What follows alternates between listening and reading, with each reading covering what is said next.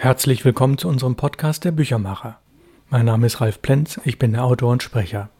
Wir sind jetzt bei Folge 96 und dort in dem Teil Wie Verlage Bücher machen. Ja, das ist schon Teil 34. Ja, und wegen der Sommerpause lesen wir jetzt aus einem Buch, was gerade im Input Verlag erschienen ist. Das ist die achte Lesung aus dem Buch von Gorch Fock, Johann Kinau, Seefahrt ist Not.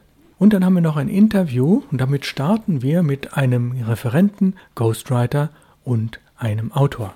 Er heißt Andreas Meckler und wir hatten ihn im Februar schon mal zu Gast. Wir haben ihm unsere Verlagsvorschau zugeschickt mit den 13 Titeln und als ersten Titel Seefahrt ist Not und wir fragen ihn, was war Ihr erster Eindruck beim Auspacken und Blättern?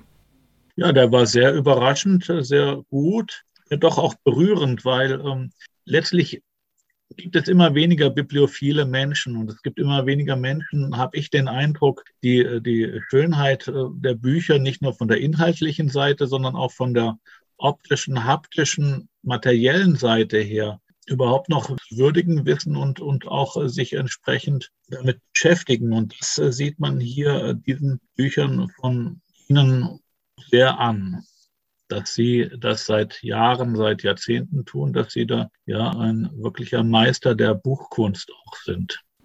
Nach dem Lesen von Vor- und Nachwort und mindestens 20 Seiten, wie gefällt Ihnen eigentlich der Inhalt? Ja, es ist auf alle Fälle etwas äh, für jemanden, der wie ich äh, in der Alpenregion lebt, also genau auf der anderen Seite der Nordwelt, der nordischen Welt, der Seewelt, der Seefahrerwelt. Äh, es ist für mich etwas, ja, neue Welten entdecken. Und bei diesem Buch gefällt mir wirklich sehr gut, dass es lebendig diese Seefahrerwelt rund um Hamburg, um die Nordsee herum sehr schildert. Und ja, es macht Freude reinzulesen und man merkt natürlich auch, dass es Zeitgeschichte ist. Diese Biografie ist ja rund 150 Jahre schon zurückliegend und da merkt man eben auch, äh, dass ähm, man da etwas über Jahrhunderte zurück erfahren kann, was man so gar nicht mehr heutzutage im Bewusstsein hat. Ja, prima. Welche Titel der 13er Startserie der Perlen haben Sie wirklich gelesen? Die Autorennamen sagen Ihnen sicherlich teilweise was. Welche haben Sie wirklich gelesen? Naja, auf alle Fälle ist natürlich da die, die, die Schatzinsel. Das ist natürlich etwas, was äh, eigentlich jeder junge Mensch meiner Ansicht nach liest oder gelesen hat. Dann natürlich auch Bremström, Christian Morgenstern generell ist äh, vor allen Dingen auch für Kinder, die ähm, in Waldorfschulen groß geworden sind, so wie ich, natürlich Pflichtlektüre. Und äh, da 1984 George Orwell, das ist äh, natürlich ein Klassiker, der wird gerade ja auch heutzutage wieder sehr aktuell gelesen und, und debattiert, auch angesichts auch der sogenannten Cancel Culture, also ähm, auch ähm, immer mehr Eingriffe auch in die Rechte. Das ist sicherlich äh, etwas, was, äh, was äh, sehr aktuell ist und natürlich haben wir den auch gelesen in der Jugend. Walter Benjamin ist ein Klassiker, den ich jetzt aber hier äh, dann nicht gelesen habe. Äh, Einbahnstraße. Das macht aber auch nicht. Der Reiz des ganzen Programms liegt ja wohl darin, auch einfach wirklich äh, eben Zahlen ähm, immer wieder vorzustellen, zu edieren und den Lesern ans Herz zu legen. Und das ist gut so. Man muss auch äh, nicht immer alles äh, gelesen haben. Wie beurteilen Sie die inhaltliche Konzeption der Reihe? Regt der Seriencharakter zum Sammeln an oder schreckt er eher ab? Ja, ist immer schwer zu sagen. Es ist auf alle Fälle sind sehr schöne Geschenke. Das muss man schon mal sagen, äh, dass ähm, diese Bücher sich wirklich sehr zum Verschenken auch eignen. Und äh, was das Sammeln angeht, muss man eben auch so sehen, dass äh, die Menschen unterschiedlich sind. Ähm, als ich jung war, habe ich Bücher viel mehr gesammelt als jetzt im Alter, wo natürlich die Buchregale immer voller geworden sind. Das muss man auch so realistisch sehen. Aber ähm, generell denke ich schon, dass es etwas ist, äh, für die Menschen, die Bücher lieben, dass sie äh, da dann auch äh, eher gerne sammeln und sie auch wirklich auf schön würdigen in ihrem Regal stehen haben oder eben auf ihrem Nachttisch liegen haben. Also abschrecken, äh, das würde ich sowieso schon mal gar nicht sehen, weil die Menschen, die gerne lesen und die Bücher mögen, die werden an diesen Werken sicherlich ihre Freude finden. Ja, und wenn man 80 bis 140 Jahre alte Texte nimmt, die halt rechtefrei sind, und man die bearbeitet, was meinen Sie? Sollte man die gar nicht bearbeiten, behutsam oder deutlich? Das scheint ja so ein bisschen die Gretchenfrage zu sein bei diesen Perlen. Ich glaube schon, dass man äh, sie auf alle Fälle bearbeiten muss. Wie weit, das ist wahrscheinlich abhängig von dem jeweiligen Titel. Mir ist es nur aufgefallen äh, bei diesem ähm, Seefahrt ist not, dass das äh, für mich als jemand, der, der dieses Plattdeutsche überhaupt nicht kennt und der dann nur Hochdeutsch beispielsweise versteht, der auch, ähm, obwohl ich in Bayern lebe, auch äh, Bayerisch äh, zum Teil nicht verstehe, ähm, ist das schon eine Hilfe gewesen, dass ich die vielen Dialoge, die in dem Buch drin sind, dass die wohl doch auch ein bisschen bearbeitet worden sind und dass ich dadurch das Buch ganz gut lesen konnte. Also ich glaube schon, dass man davon ausgehen muss, dass die heutigen Leser eine bestimmte Unterstützung brauchen, um einen alten Text zu verstehen. Und von daher denke ich, ist eine Bearbeitung ähm, wahrscheinlich äh, unumgänglich. Welche Social-Media-Aktivitäten auf Facebook, Instagram und TikTok empfehlen Sie uns?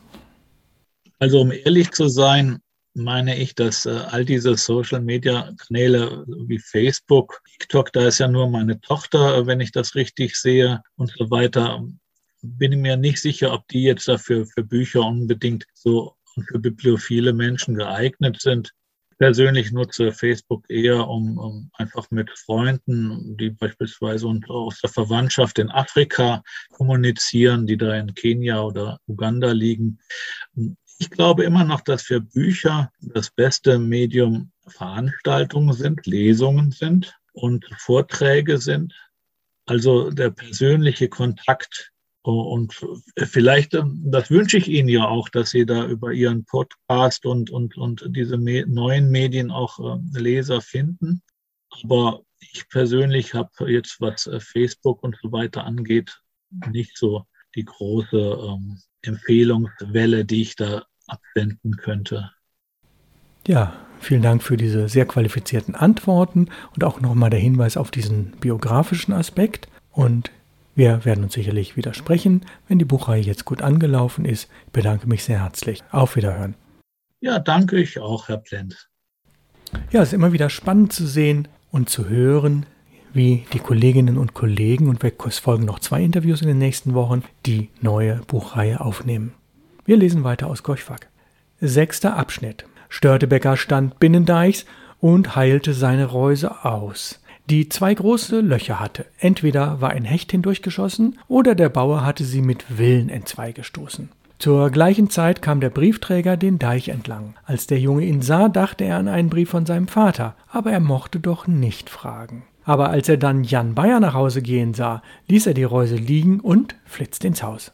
Oh, von Bremen, Gesa, sagte der Briefträger gerade und gab seiner Mutter einen Brief, wobei er den Herd mit den Augen streifte und schaute, ob der Kessel über dem Feuer hing. Als er das Wasser singen hörte, hellte sich sein Gesicht auf und er holte den großen Beutel aus der Hosentasche, setzte ihn gewichtig vor den Tisch und sagte: Hundert Taler, Mindern. Junge, Junge, Mutter, wart ein Berg, rief Störtebecker aus, als er die Goldstücke sah.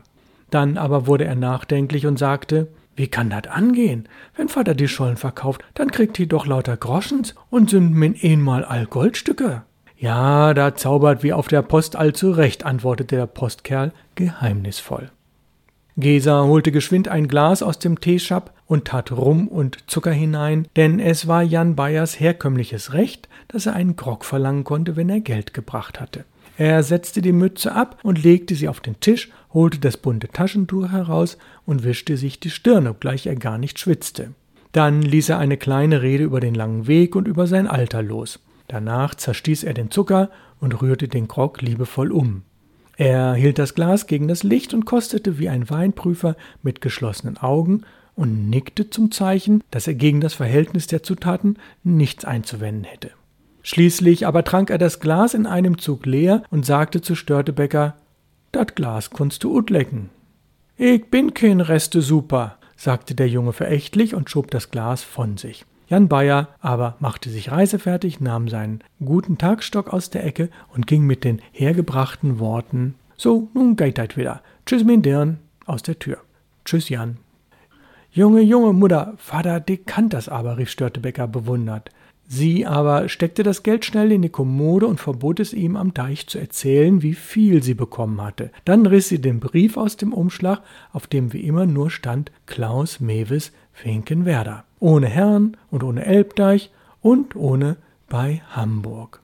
So find mir auch so, pflegte Klaus Mewes heiter zu sagen, wenn Gesa ihm das vorhielt. Sie las den Brief dem Jungen vor, erst Hochdeutsch, wie er geschrieben, und dann Plattdeutsch, wie er gemeint war. Diese Briefe von der Fahrt waren einander dermaßen gleich, dass Gesa schon manches Mal gesagt hatte, sie wolle ihm einen vorschreiben bis auf dreierlei, das er dann nur noch auszufüllen hätte, den Hafen, das Datum und die Geldsumme. Bremen, den 29. März 1887. Liebe Gesa, wir sind hier glücklich angekommen, haben 300 Stieg gehabt und 350 Mark gemacht. Ich schicke dir 300. In Bremerhaven war es zu voll, deshalb sind wir raufgesegelt und haben es ganz gut getroffen. Diese Nacht gehen wir wieder runter. Ob wir nach Hause kommen, weiß ich noch nicht. Der Markt ist ja immer so schlecht auf der Elbe. Wenn Störtebecker mitgegangen wäre, hätte ich ihm schon Bremen zeigen können. Wir sind noch gesund und munter, was ich auch von euch hoffe. Jetzt will ich schließen. Mit Gruß an dich und Störtebecker, dein Mann Klaus Mewes. Bei der Übersetzung rief Störtebecker einmal: Och, die schiefe Weg nach Bremen. Das war eine Redensart vom Deich.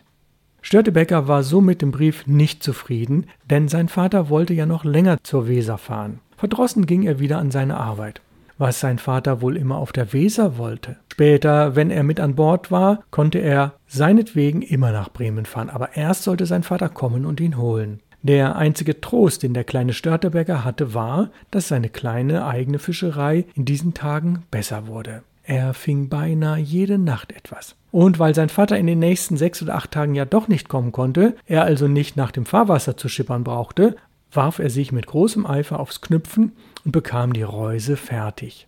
Der Jäger stellte sie ihm ein, und dann fischte er mit doppeltem Geschirr. Zuletzt saß das Setzfass voll von Hechten, Sturbarschen, Schleien, Rotaugen und Steinkarpfen. Vielleicht konnten die auf den Markt gebracht werden.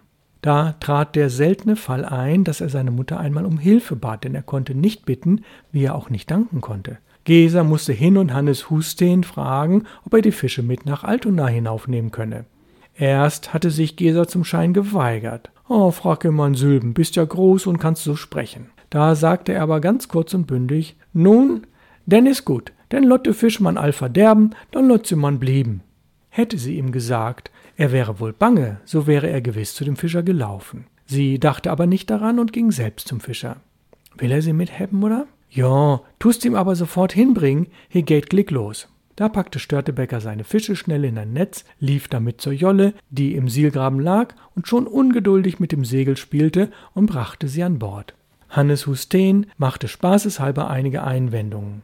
Wenn bloß nie so ein schlecht Mark is, dat ich sie nicht los war, die Dinger sind auch so kleine. Wenn du de Hökeweiber man nehmen. Als Störtebecker aber sagte, dann schallst du sie gar nicht mit Hebben, du Bangbüchs, und wollte die Fische wieder zurücklegen. Da hielt der Elbfischer ihn zurück und gelobte, sein Bestes zu tun und die Fische so teuer als möglich zu verkaufen, auch wenn er sie dem Bürgermeister von Hamburg selbst ins Haus bringen müsse und die Tide darüber versäume.